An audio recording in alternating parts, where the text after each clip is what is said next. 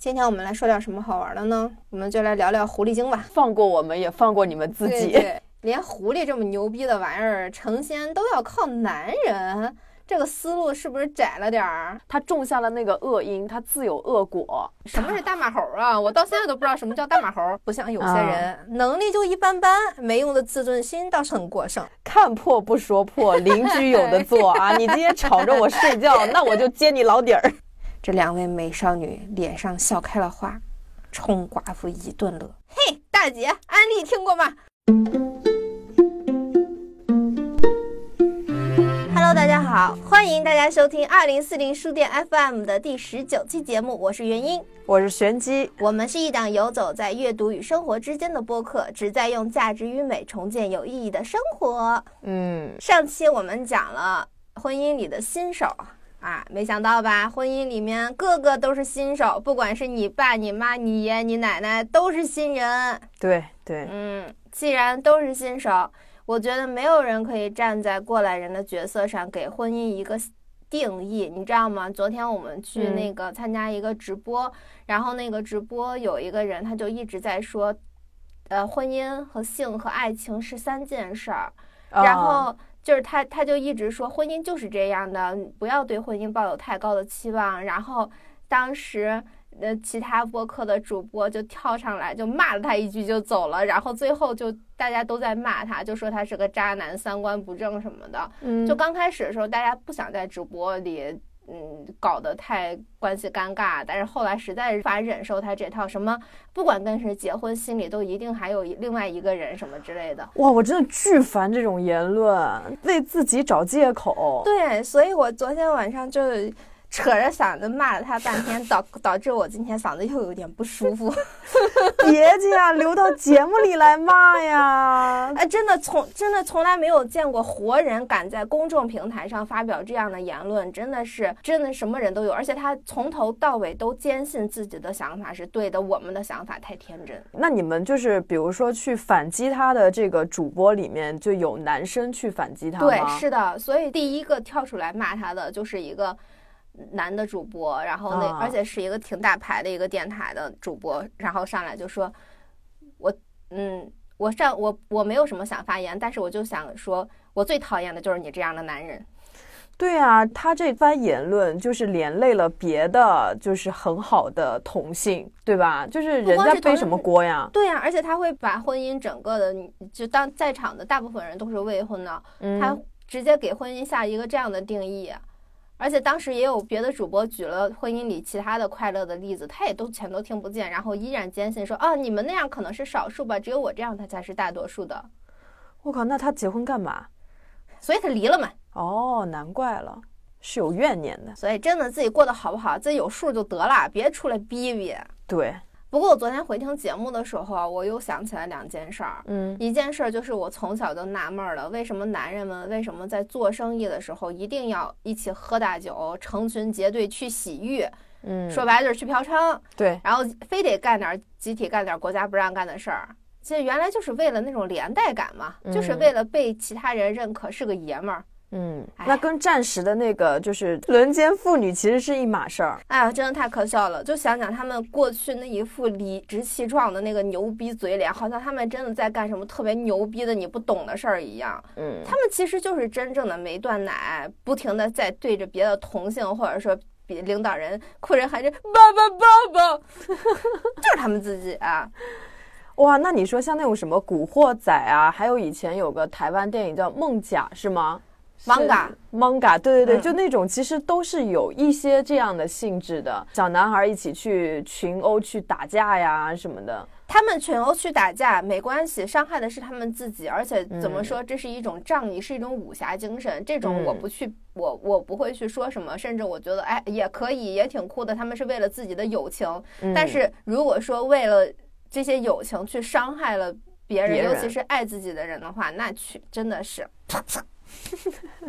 哎，由此我也懂了，他们为什么总说女人不懂，女人确实不懂啊，是不懂，因为那个男性的痛苦，他们主要来自于各方面的认可，什么同性长辈、生意伙伴等等。但是过去的女性只需要扮演好被奴役的角色，被他们认可就行了。他们当然觉得很简单啊，嗯啊，这家庭小范围嘛。但是这只是过去，也并不代表他们这一套真的是高级的。嗯，哎呀，被戳破真相的男人们，不要流泪。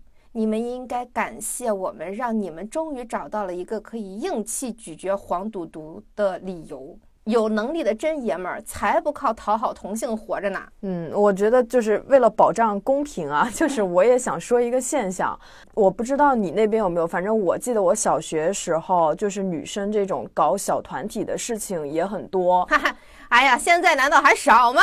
对，然后我印象特别深刻的，当时我们小学六年级，然后我们班有一个女生，她就是很活泼，平时特别爱跟男孩子打闹，然后有一次体育课，她就来了月经初潮嘛，当时她穿一个白裤子，然后背后就全是红了。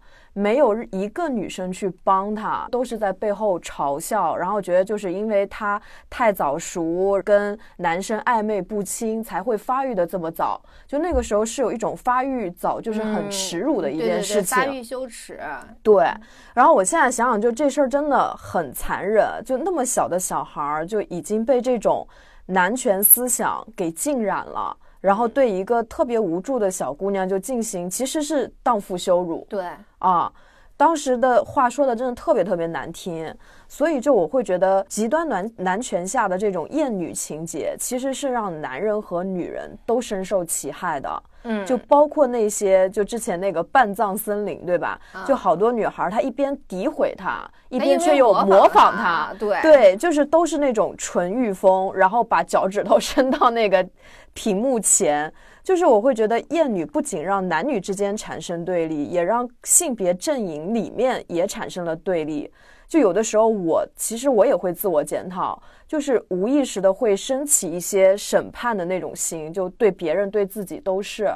就有的时候，比如觉得自己哪儿胖哪儿脸大了，然后或者又觉得别人这个腿有点粗，其实这个好像就是好像在已经在骨子里面了啊。对对对，很难摆脱。对对对，就好像你每天中午纠结到底是吃饭还是不吃饭，不吃饭吧饿。吃饭吧，又又觉得自己胖了，嗯，都都是因为这个，哎，好难摆脱啊，真的。健康就好，健康就好。嗯嗯。另外，你说到这个好看的问题哈，我想到了，就是很多人其实很恐惧找长得好看的对象。嗯。就无论男女，你看我哥，他其实特别喜欢长得漂亮的女孩，但是他娶的都是真的不好看的对象。因为他会觉得人家比较老实、安全，嗯，对他来说其实就是有掌控欲。哦，是是是，我身边朋友也有这样的，就是比如说男的长得不好看，他找了找了个漂亮媳妇儿的话，那婆婆对这漂亮媳妇儿就敌意特别大，就觉得这媳妇儿迟早管不住会出轨。对，但是其实我想说的是，长得好看跟出轨没有什么关系，而是跟取决于他这个人。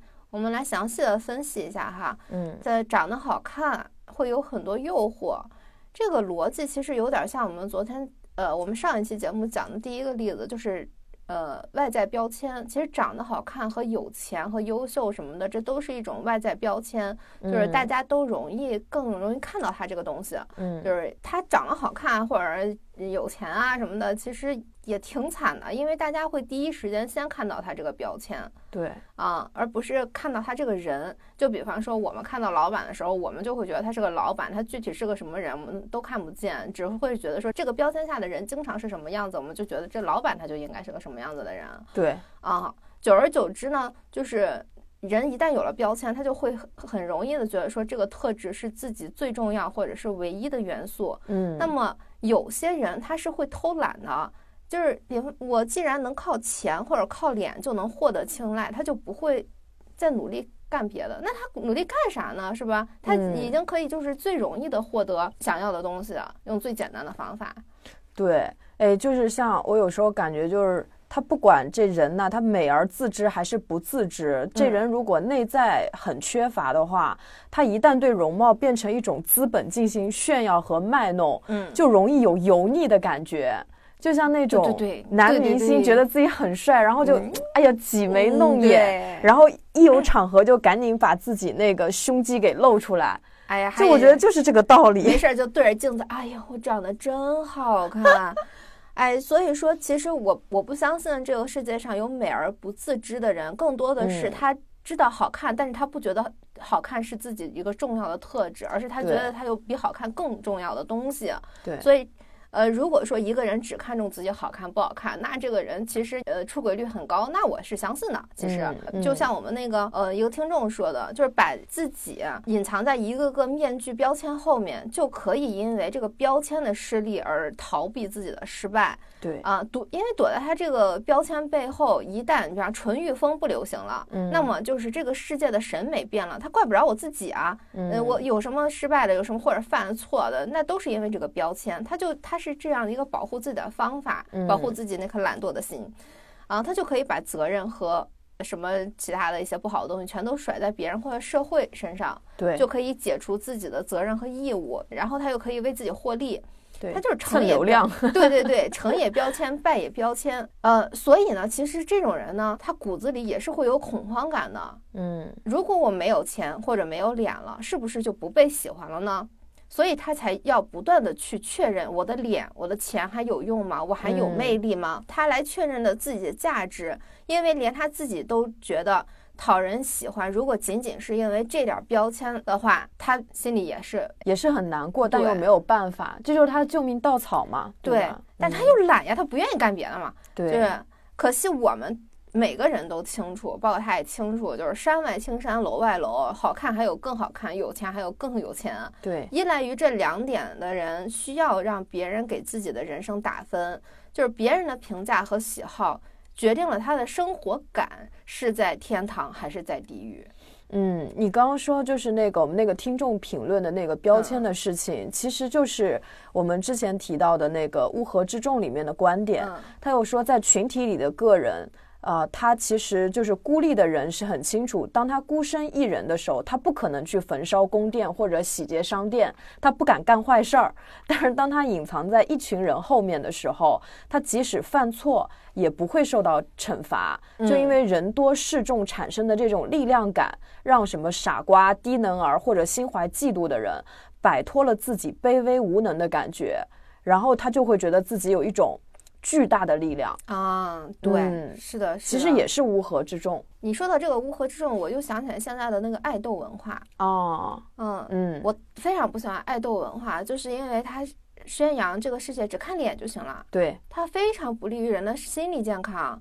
有很多人墙头草嘛，他一会儿喜欢这个，一会儿喜欢那个，他其实只看脸，他也根本不关心这个人是怎么样的。嗯，如果这个人有幸有闪光点，就是性格上的闪光点，那很好；那不幸的话，那其实这个爱豆他过一段时间，他也就是被扔到垃圾桶里的一个存在。对，人生在他看来是。怎样的无助和迷茫啊！其实你可以想象，这种爱豆他是活在怎样的内心煎熬中呢？所以现在的那些爱豆有很多，他们什么一会儿抑郁啊，一会儿焦虑啊什么的。所以就是一个心智健全的人，他们会在这些标签之外去挖掘一些真正让自己感到嗯我很不错，然后属于自己的东西。对，让长得好看或者多金只是自己的特征之一。嗯嗯。他会有更多人性上的闪光点，而不是靠这些外形的东西。嗯，对，嗯，他既不靠这些外形的东西去吸引人，他自己也是不会去靠这些去评判自身或者他人的价值。对对，嗯，这样的爱豆不是更有魅力吗？所以我我特别理解利路修的走红啊，他不，他真的长得不帅，他长得非常一般。就在外国人里面，对，好像是的，他长得非常拥挤，嗯，但是，但是你你看到他，你当你真的了解他的时候，你会忽略掉他长成什么样子，你会觉得说，哎，这个人很棒，他确实是一个很好的爱豆，因为他做了自己。对，就是在人们不了解什么叫健康自我的时候，都觉得说，哎，靠脸吃饭多好呀！你是个爱豆，可以走捷径，省力气，你只需要唱唱歌、跳跳舞，你就能轻而易举的得到很多很多钱，日赚 两百零八万什么的。但是节目听到这里，你们也知道不是那么回事啊。所以利路修他不继续做爱豆，就是他。他不想靠卖笑讨好，他每天都想着我要退赛去做老师，因为他清楚那才是他的价值所在，或者说那那个东西才能给他更心安的感受。嗯，所以我觉得他真的很棒，就是三观很正。对。就是因为现在整个社会都是一个拜金的一个氛围嘛，嗯，然后像那些 idol，他们就是唱歌跳舞、青春美貌去换取的是超人气，嗯，但其实我觉得某种程度上，他们也让自己成为了一个傀儡，对，他们是被粉丝控制的，就是他们牺牲掉的是做自己的那些真正的这种自由，对，就是因为他们不能、不敢做自己，害怕做自己，所以他们才。呃，被粉丝控制，他们老想着说粉丝喜欢什么样的，我就成为什么样的，而不是我是什么样的人，粉丝就喜欢我是是这样的人。对，就之前我看那个公众号人物，他是有一篇专门写利路修的一个报道，他有说像现在这种粉丝经济嘛，嗯，就 idol 他是逃无可逃的，他连就是我想退赛，我不想比赛了都不能提。就他回家躺着变成了一种奢望，我觉得这太搞笑了，真的。对，就是很可怜啊。就是你想他们，我们平时就连只是听朋友啊、家长的话，就是他们的这些分歧，都让人觉得说，哎呦，我该做个什么样的人啊？我都很迷惑。当你的粉丝有，就是一天到晚有一万条、一亿条要求让你去做的话，所有的要求都压在你一个人身上，你怎么可能每一条都去满足？你非得要。嗯，如果他们的判定是你要满足这些要求，你才是一个好爱豆的话，那完了，那这个人太惨了，因为这些要求之间肯定有矛盾的地方。对他这个人活着就全都是他人，而没有一点点把自我挤压的非常小。那这种爱豆到底有什么意义？满足了粉丝当爹妈的愿望。对，粉丝就是金主爸爸，然后捏造出一个自己想要的人的样子，活人偶。嗯，哎呀。有句话说得好呀，每个人在这个世界上都是独一无二的，所以把真正的自己活出来，真的就足够特别了。你的自身就是一个很好的、不能替代的东西。嗯，你的真实自我也许不符合社会的评价，但是只有这样，你才能找到真正的同类，你才能进入真正的舒适圈。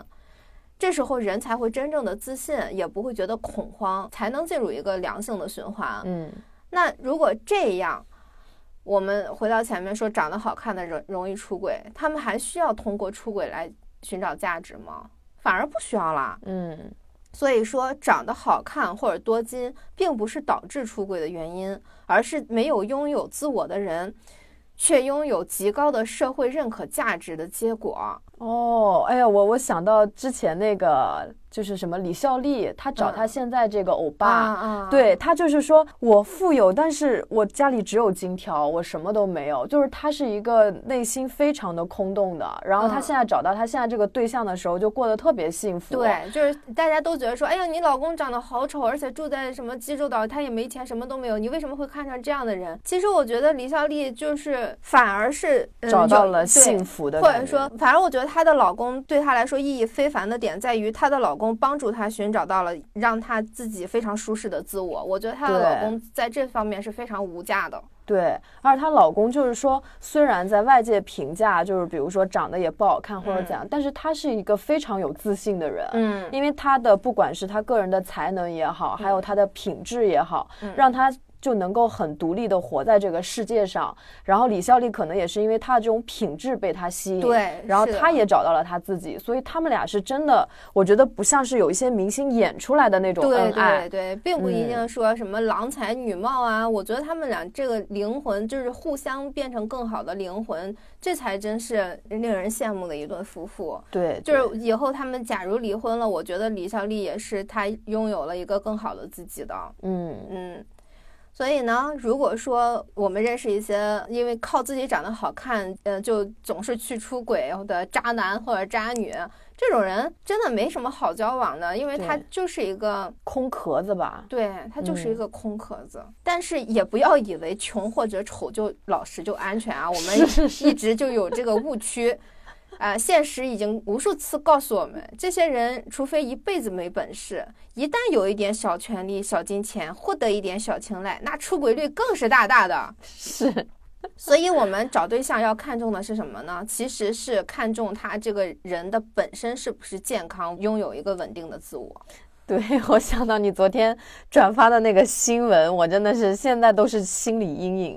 就说泰国现在已经成了杀妻圣地，嗯啊，然后我就看里面那些就把妻子就特意带去泰国，然后把妻子杀了的那些男的，对对，很多包括都是那种好吃懒做，然后满口谎言，又丑又穷的。啊，也有有钱的那个王思聪的舅舅还是什么，就是以前有个这样的新闻。反正当然他的舅舅虽然有钱，但是人性不好。所以真的，大家找对象要擦亮眼睛啊，擦亮眼睛。去泰国旅游也要小心一点，尤其是像玄机这样曾经爱的供养养男人的女人啊，现在想想还有点后怕，真的。幸亏没有去泰国旅游，不然真的我觉得挂在悬崖上的可能就是我，太恐怖了。哎。上期的总结和补充就到这里，没想到还是聊得如此愉快。我们真的很适合做情感节目，我觉得。那么其实因为有大半的时间是在讲上一期嘛，嗯，然后我们这一期的主题呢比较轻松一点，又到了那个原因说书时间。哎哎，为什么呢？因为说书稿比较好写，嗯。啊，在做了大型的深度题材之后啊，如果不整点轻松愉悦的，我我觉得不管是我们还是听众，应该都缓不过来，对，密度太高了。放过我们，也放过你们自己。对，嗯，我今天那个打开手机，就是我的开屏，它不是有各种各样的信息提示吗？嗯，然后信息提示就是我们的。节目在某个 app 上面，我们的节目是作为那个推送出现的啊，嗯，就是我当时就觉得说啊，这个话题它可以延伸好长时间，嗯，哦，所以我们决定这每周二深挖点什么，然后每周四说点好玩轻松的。对对，今天我们来说点什么好玩的呢？我们就来聊聊狐狸精吧。好，这个好。正常来说哈，大家总认为狐狸精的主要工作是勾引男人。你这个狐狸精，就那种，哎，长得那么漂亮，又狗狗又丢丢的，这啥意思？就是形容人家美丽哦，好，又狗狗又丢丢。哎，但是他们的主要工作居然是吸引男人。嗯嗯，你这连狐狸这么牛逼的玩意儿成仙都要靠男人。这个思路是不是窄了点儿？吸阳气是吗？就那种。对啊，哎，你全狐狸的 拳头硬了。我们今天就是来辟谣，人家狐狸的世界没有那么窄，人家不只靠男人。嗯。哎呀，人家又不是小媳妇儿，为什么什么都要靠男人呢？所以我为什么特别喜欢《阅微草堂笔记》？我尽管它的那个收听量要低一些，我还是要坚持科普。就是因为它的故事，无论是鬼还是狐狸还是什么东西，都是各种各样的。嗯嗯，真的开眼界。对，就是我觉得像就是原因，你是一个这个资深的德云女孩啊，我作为一个门外汉啊，我我也不太会这个说书里面那种捧哏，然后说书人家没有捧哏，相相声里面那种捧哏，对吧？然后说学逗唱也不太精通，对，嘴还经常瓢。所以对商量了一下，我们决定把这个说书和相声节目做出一种融合的 style，对，让大家感受一下我这个尬捧的这个能力啊。那我们赶紧开始吧。我先介绍一下哈，嗯，就是人和狐狸的关系其实分为两种，一种就是我们常常知道那个蛊惑，一种叫宿阴。嗯，被狐狸蛊惑的人会被吸阳气，然后就哎干巴了，哦，死了。然后狐狸呢，就逐渐通过积累阳气，变成九尾狐啊、成仙啊什么的。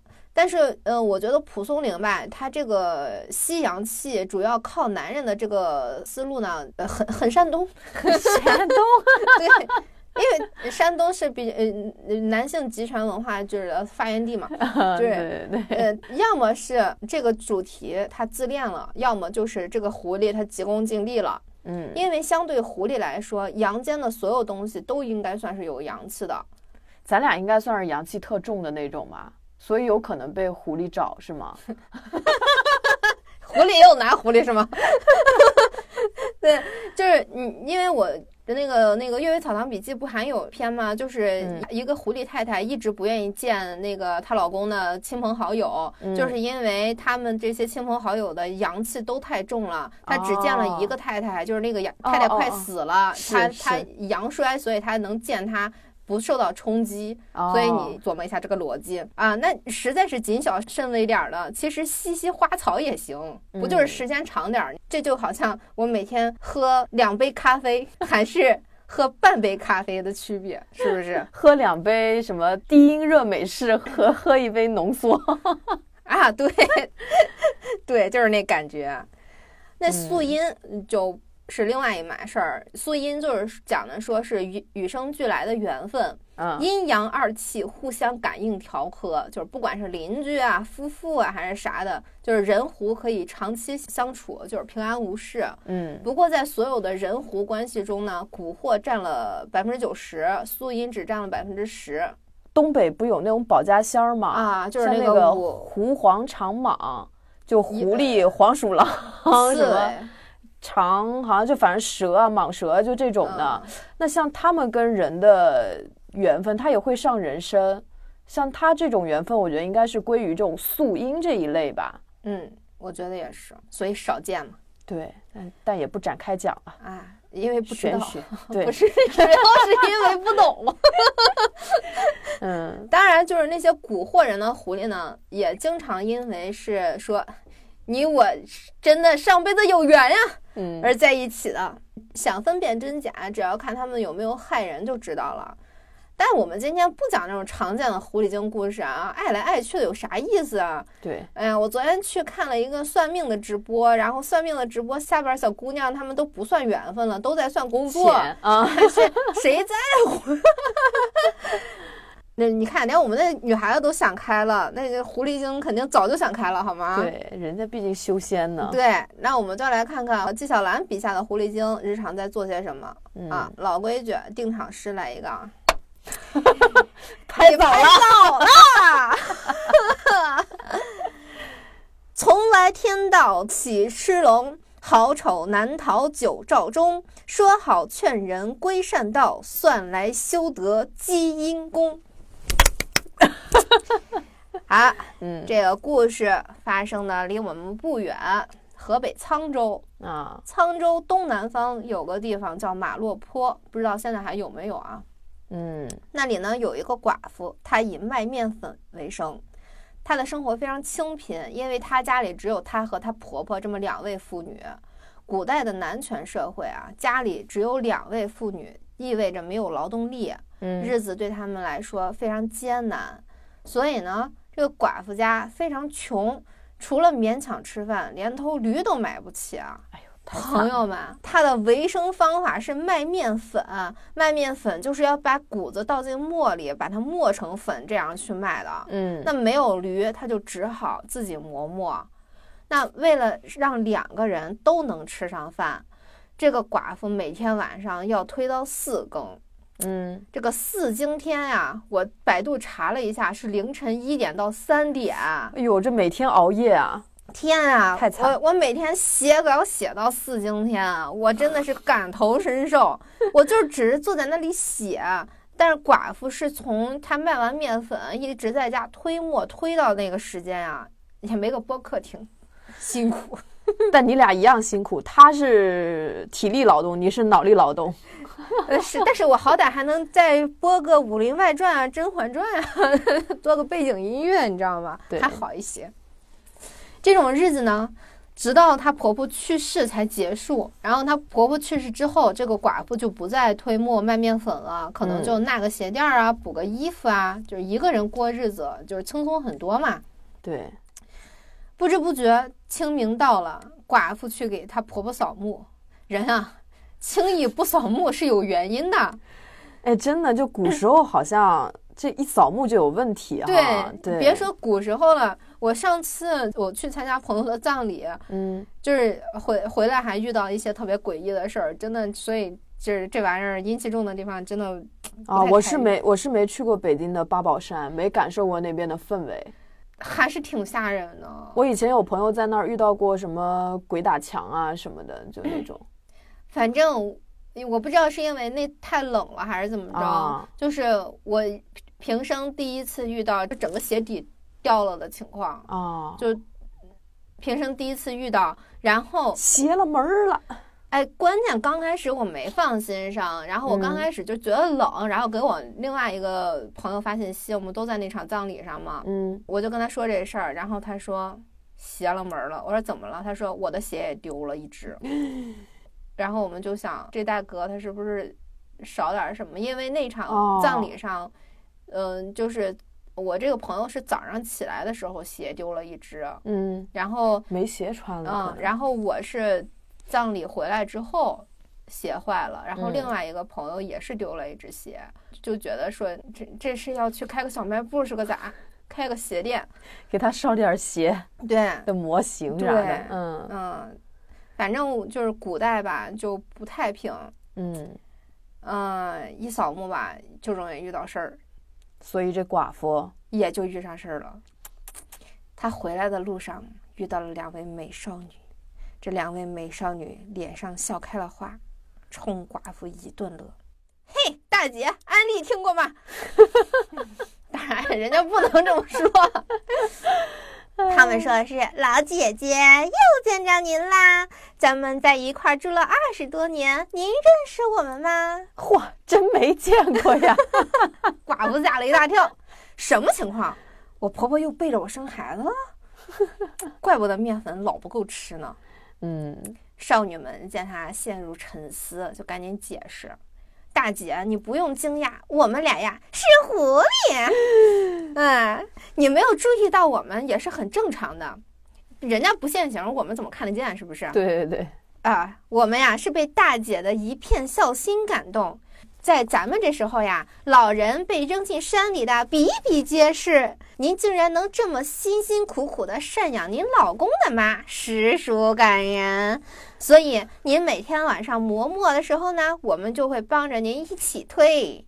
没想到呀，上天非常欣赏我们的善心，念在我们积累了德行的份上，提前让我们成仙啦。现在我就是来特地向您道别，感谢您对婆婆尽孝，使我们也能沾光受到提携。狐狸仙子，嗯，说完就像刮起一阵风，这两个少女柔就没了。这寡妇寻思着，别他妈是精神病吧？那还柔就没了？我操，这精神病太牛逼了，跑得快，呃，八百米十二秒。他就回家试着推了推磨，哎，果然变得很沉重，推不动了。嗯，不像以前那么运转自如了。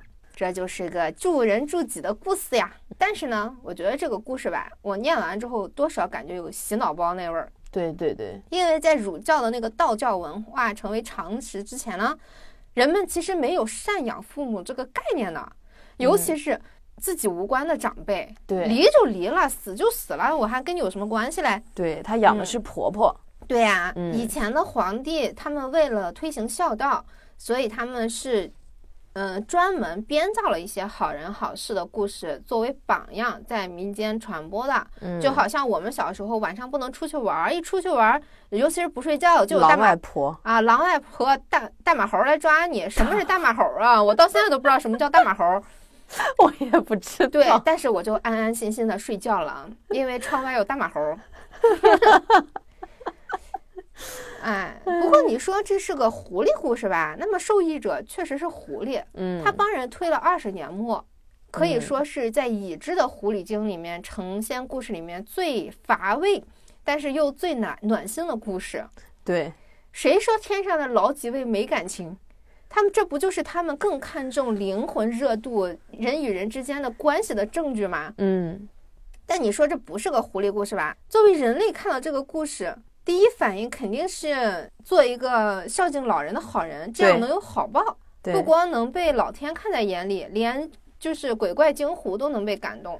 真的，对，就古时候他把那个孝道真的看得太重了。我看这个书，我感觉有四分之一都是讲孝顺的。对。然后有一个故事就让我印象很深刻，就是他说有一个媳妇儿，她对公婆特别好，嗯，但是呢，她平时不守妇道，作风淫乱。然后呢，天就是有一些神仙啊，他们是专门给人定寿命的。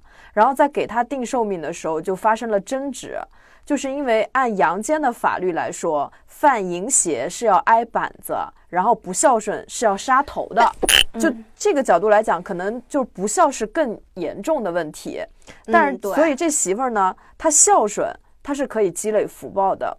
但是她又犯了奸淫之罪，那他们就讨论她犯的罪。和他积累的福报是否可以互相抵消？哦，啊，还是说，就是比如说，因为你孝顺更重要，我给你十二年，再十二年的寿命，对吧？但是因为你犯了淫邪，我再给你减去六年的寿命，他们就由此发生了争执，最后还没争明白。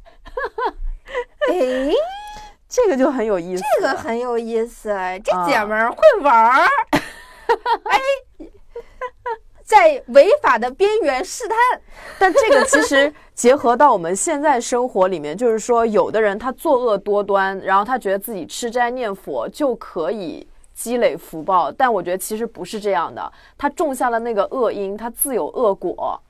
哎，这个就跟我们下一个故事有关系了。哎，狐狸呢？在大家心里一直是一个比较聪明狡诈的形象，嗯，确实嘛，因为人家人间清醒，对，所以挖苦别人的功力也是十分的一绝，口才比较好。哎，一个寺庙的藏经阁里住着许多狐狸，嗯，这些和尚们呢，他们平时要做功课嘛，在藏经阁里面嘛，他们就懒得回宿舍，就都卷了铺盖住在那个藏经阁的楼下，嗯。毕竟我们都知道，看书嘛，就是躺着歪着在被窝里面看最舒服。和尚也是这样子的。有一天呢，天气酷热，连一丝丝风都没有，空气中的热浪搅得人睡不安稳。于是嘞，本来睡在和尚之间的云游和尚就收拾收拾那个被窝，搬到楼上去住，就搬到湖里那边去。但你知道，云游和尚就是他不，他的编制不在他们这个。庙里，他就是想去哪去哪那种啊。然后等他搬上去呢，和尚们就听见藏经阁里的广播响了，啊，狐狸要发言了。然后，喂，喂，嗯嗯，各位请暂且回到自己的房间里住吧，我们要搬到楼下去，家属众多啊，请大家体谅一下。嗯，和尚们好奇啦，他们一第一次听到狐狸讲话，嗯，就说：“你们不是一直住在楼上吗？”现在怎么又想住到楼下了？胡莲白眼一翻，仿佛和尚问的是废话。因为楼上有个和尚搬进来了呀。和尚们，嗯，就逮住这个机会赶紧聊天儿，又问：“你们见了和尚回避吗？”狐狸说：“当然啊，和尚是佛门弟子，是圣徒，我们是妖精哎，麻烦你搞搞清爽好吧啦？怎么会？怎么会？怎么敢不回避呢？”嗯，那和尚就纳闷了。对，你是谁？我是谁？他是谁？对啊，难道我们不是和尚吗？我们住在这里这么久，大家我们之间哈，抬头不见低头见。这吃了吗？喝了吗？早上好，嗯，晚安吧。一个问候都不少。对呀，也没见你们回避过呀。你们叼了鸡，也从来不给我们吃，是不是？狐狸们沉默了。他们是一群善良的狐狸。但是和尚们不知道沉默中是有善意的，坚持要狐狸解释，然后狐狸被吵得没办法，只好说：“你们这些人自己觉得自己是和尚，那我还有什么好说的呢？” 真是骂人不带脏字儿，不知道那些和尚听了是什么心情。就是僧人是不是真的在禅修修行？嗯，狐狸们看得一清二楚。就是说白了。他就是看不起你，嘴上阿弥陀佛善哉善哉，实际上一道一一肚子男盗女娼。对，这种人我们确实见多了，太多了。很多人不是打着信仰的旗号双标吗？对，对待别人是你得奉献，你得大爱无疆，我抄经我平静。对，涉及到自己的利益的时候，那真的是一点儿亏都不吃。嗯，小算盘打得噼啪乱响，站在道德的制高点上，脾气比谁都大。嗯，你这样上得了天堂吗？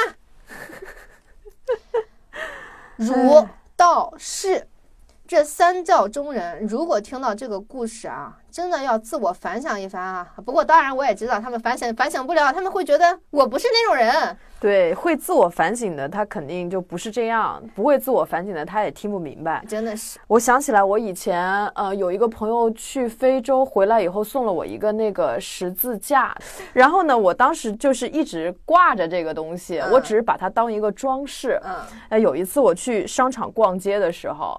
然后对面走来两个大姐，然后就手里拿着圣经，然后就说：“姑娘，你也信天主教吗？”我说：“我不信啊。” 他说：“那您挂这个十字架是什么意思？”我说：“我朋友送我的。”他说：“十字架不能随便挂呀，你要这样，你又不信仰我们的那个什么耶稣基督什么的哈，你这样是会下地狱的。”当时就，哎呦，你说的这，我想起来，你知道吗？他们有些人特别注重形式感，就是形式远远大于内容。我曾经也也去那个教堂里面研究过，就是要不要整个教了解一下。然后他们就说，你如果要想要信这个东西的话，你必须每周日早上七点到这儿来集合。我想了想，算了。真的对，就其实为什么要在乎这种形式啊？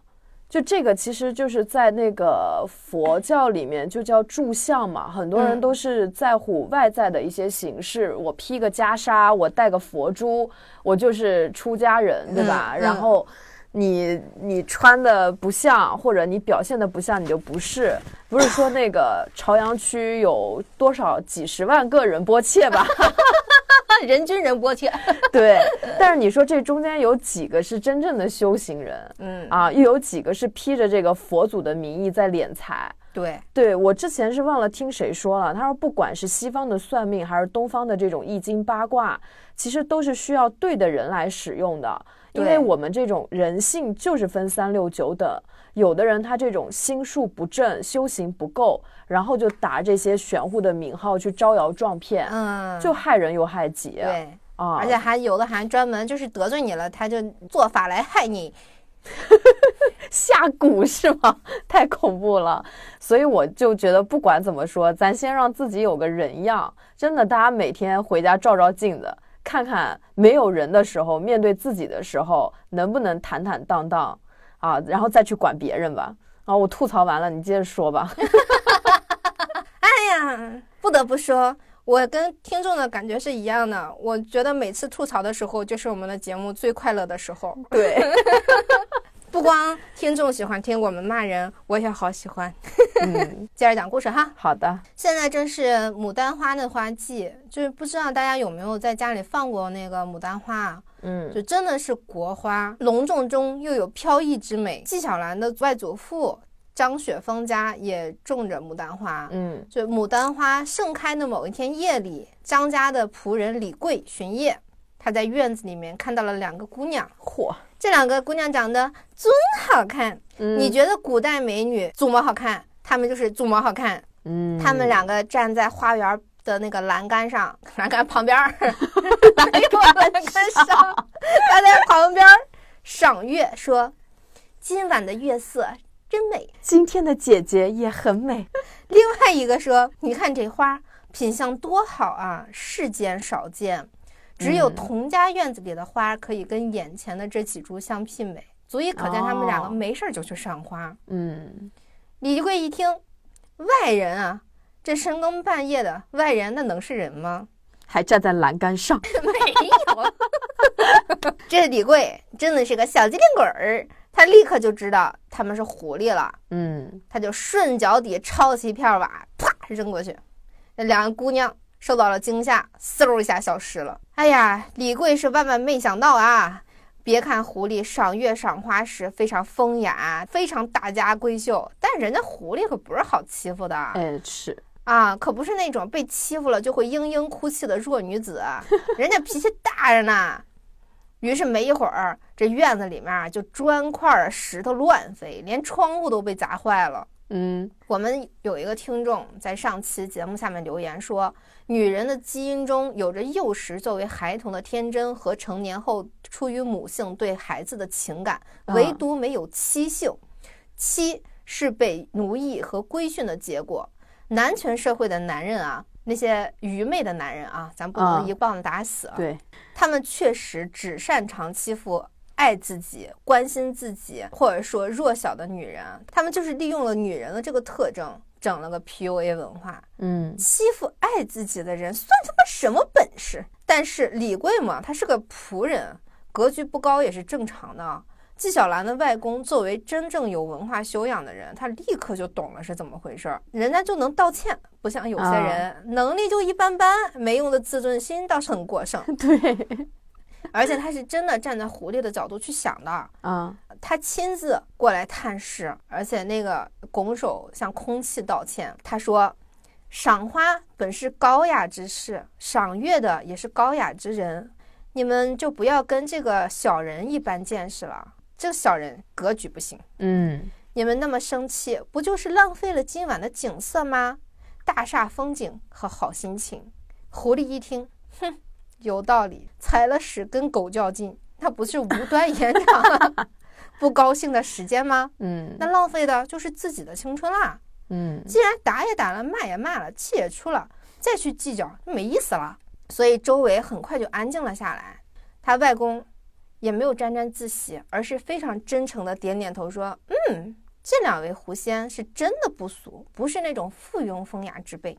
对，其实也不是说特别小心眼儿那种哈。嗯，对对，就这个不是现在什么墨鱼什么论长短，有有一个那个劝人就别跟傻逼较劲的那个 话。对对对，对对对 对我想起来，我们小时候看那个《白蛇传》。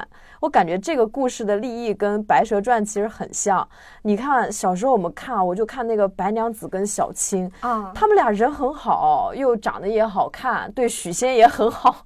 我就当时真整不明白，为什么法海一天到晚要去追杀他们。哎，我就觉得法海他就是一个就修行了个表面，并没有修心的那种僧人。他确实武力高强，但是他一点不明白什么叫他没有佛心，他没有佛心，他就是他。我感觉他更像一个，他就觉得任。务是任务，他他根本不知道什么叫众生平等，所以我觉得法海这个形象挺特别讽刺。嗯，我想要有一个，就是好像是佛教里面有一个话，他就说不俗即仙骨，多情亦佛心。就像法海的话，可能他确实是有问题，但这两位狐仙是真的，他们就是仙骨啊。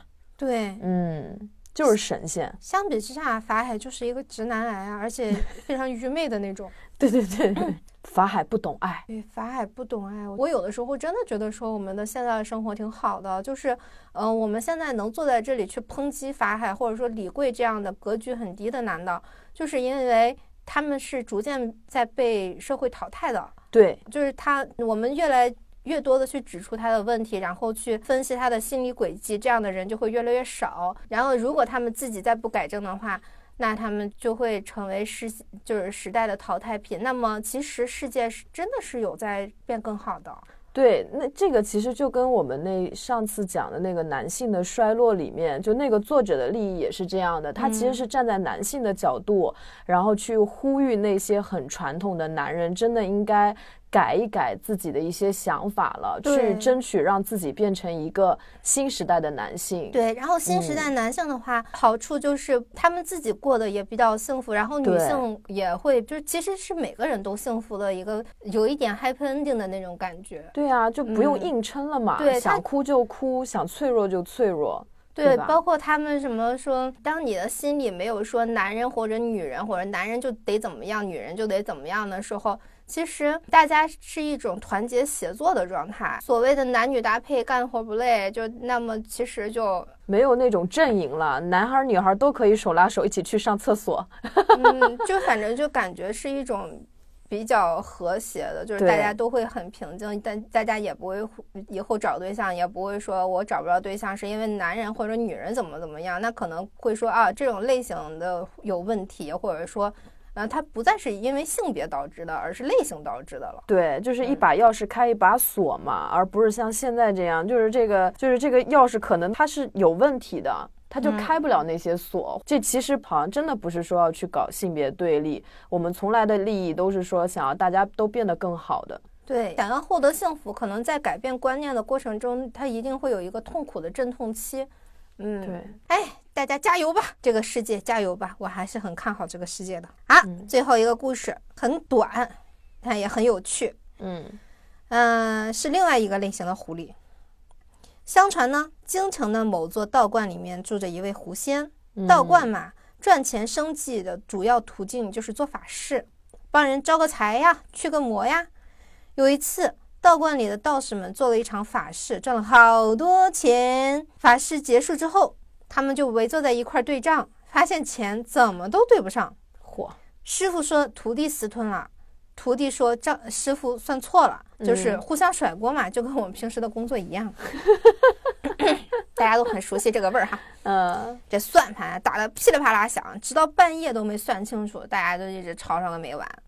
冷不丁呢，房梁上传来了一阵起床气的烦躁声音：“ 烦死了！你们看看今天多么秋高气爽，温度多么适合睡觉，你们在这吵吵把火的干什么？老道，那缺的那几两银子不是被你拿走了吗？咦，你偷偷藏在怀里，想拿去买春药？哪有？路过后巷，你那个姘头刘二姐家门口，她找你要金戒指。”你当时喝多了，把银子都给他了，你让他自己去买，你忘了啊？没有这事儿啊？没有这事？你怎么连这你怎么连这个都能忘呢？还在这吵吵呢？你真忘了？找个郎中去看看脑子不行？徒弟们听到这话就都憋出了内伤，这老道士就羞愧的说不出话来，就灰溜溜的收起账本来跑掉了。就这狐狸就是说。看破不说破，邻居有的做啊！你今天吵着我睡觉，那我就揭你老底儿。就我们现在社会，虽然不可能梁子上出来个狐狸啊，但有的时候真的是自己干了坏事儿，然后沾沾自喜，觉得没人知道。但有的时候真的人在做，天在看，侥幸逃过一劫，可能还有别的坑在后面等着呢。所以啊，我们能看到哈，其实狐狸的生活非常丰富多彩，赏花。拜月、饮酒作画、赋诗交友，你能想到的那些文人雅士的爱好，他们一样都没落下。嗯，偶尔呢，他们也会找个乐子，搞搞小恶作剧，惩罚一下那些人世间的恶人，或者在下界为人报个恩，或者在偷偷抚恤一下善良的人。啊，狐狸呢还分为普通狐狸和天狐。嗯，天狐的本领更加高强，普通的狐狸是打不过他们的。所以呢，狐狸之间也分帮派。对，他们帮派之间解决的方法是约架，就跟人类差不多。古惑仔、古惑狐、惑狐，都是有血有肉、有思维的生灵。嗯，就是甚至比起来，我觉得比人类更有性格，它更直爽。对，这么想想，其实甚至是。觉得比那种把小九九全都藏着掖着的那种人类更高级。嗯，哎呀，只看恋爱真的窄了窄了。对我还想起一个故事，但那个故事很逗。他说一个书生纳了一个妾，两个人就本来是琴瑟和鸣，特别恩爱。然后后来有一天，他又收到他那个小妾给他一封信，他说：“我本是狐女，然后我俩前世姻缘已断。”我必须得离开你，为了防止你很伤心，所以我没有告别。然后那个信写的那叫一个情真意切，这男的就很难过啊。那有首歌不就说嘛，最后的疼爱是手放开啊。我给你自由，我给，我应该在车底，不应该在车里。那种果然，哎，这女的给他戴了绿帽子啊，他跟一个男小三私奔了。这女的她根本就不是个狐狸。他就是个人，对他假装狐狸啊！你说狐狸这冤不冤？这天外飞来一口锅，这就是现在所说的污名化。他把狐狸污名化，狐狸敲敲他家门去。哎，好了，今天的节目也很开心的就到这里，欢迎大家订阅我们的节目。我们还有一个公众号叫二零四零书店，里面会有一些书单啊和五分钟读完一本书，然后。但是五分钟读完一本书的稿件通常比较难要啊，所以呢，我们也会再补充一些经典短篇小说的放送啊什么的。然后在公众号里面回复“粉丝群”这三个字，就可以加入我们的粉丝群啦。嗯，欢迎来找我们玩，一起聊聊书，一起聊聊生活。偶尔呢，我们也会发一发福利。对，谢谢大家收听，再见，再见。要接一个很可怕的歌。不要再有可怕的歌人家不要听了？